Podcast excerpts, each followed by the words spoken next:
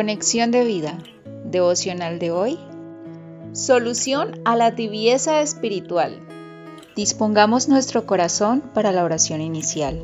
Padre amado, por el poder de tu Espíritu y tu palabra, guíame a vivir firmemente arraigado y sobreedificado en Cristo Jesús, para que cimentado en su amor pueda vivir plenamente, demostrando con mis acciones que soy el templo de tu Santo Espíritu. Pues ya no quiero vivir como mediocre espiritual, cuando en el mundo hay tanta necesidad de tu amor. En el nombre de Jesús, amén. Ahora leamos la palabra de Dios. Apocalipsis capítulo 3 versículos 18 al 20. Por tanto, yo te aconsejo que de mí compres oro refinado en fuego para que seas rico y vestiduras blancas para vestirte y que no se descubra la vergüenza de tu desnudez y unge tus ojos con colirio para que veas. Yo reprendo y castigo a todos los que amo. Sé pues celoso y arrepiéntete. He aquí, yo estoy a la puerta y llamo.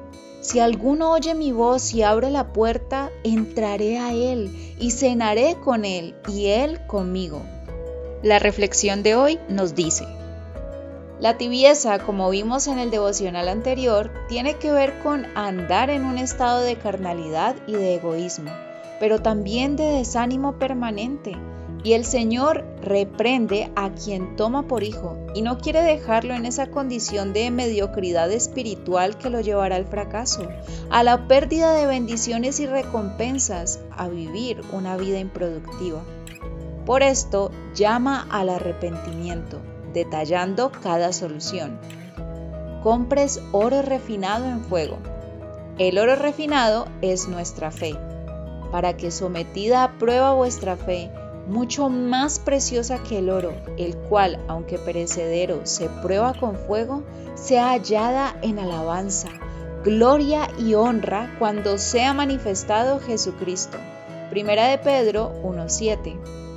Esto se refiere a volver a la fe, a afianzarnos en la palabra de Dios, estar firme en lo que Él dice, confiando plenamente en Cristo, pues Él es el iniciador y consumador de nuestra fe. Así podemos recuperarnos de toda incredulidad producida por el relajamiento espiritual. Vestiduras blancas para vestirte. Las vestiduras blancas representan las acciones justas de los creyentes.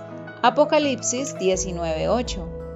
Entonces, el Señor está exhortando a poner en práctica o acción nuestra fe, como dice Santiago capítulo 2 versículos 18 al 20.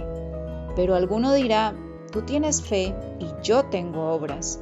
Muéstrame tu fe sin tus obras, y yo te mostraré mi fe por mis obras. Tú crees que Dios es uno, bien haces. También los demonios creen y tiemblan. Mas ¿quieres saber, hombre vano, que la fe sin obras es muerta? Es decir, la exhortación del apóstol Santiago es a tener coherencia entre lo que creemos y lo que hacemos. La forma como vivimos revela lo que creemos y si la fe que decimos tener es una fe viva. Las obras no son la causa de la salvación, son la evidencia de la salvación. La fe en Cristo siempre produce buenas obras. Cuando nos habla de colocarnos las vestiduras blancas, también está relacionado con la manera en que nos vemos a nosotros mismos y más profundamente cómo nos identificamos con lo que Dios dice de nosotros. Entonces, cuando nuestras vestiduras no son las que debemos tener, primero en oración debemos confesar nuestro pecado a Dios. Si confesamos nuestros pecados, eres fiel y justo para perdonar nuestros pecados y limpiarnos de toda maldad. Primera de Juan 1.9.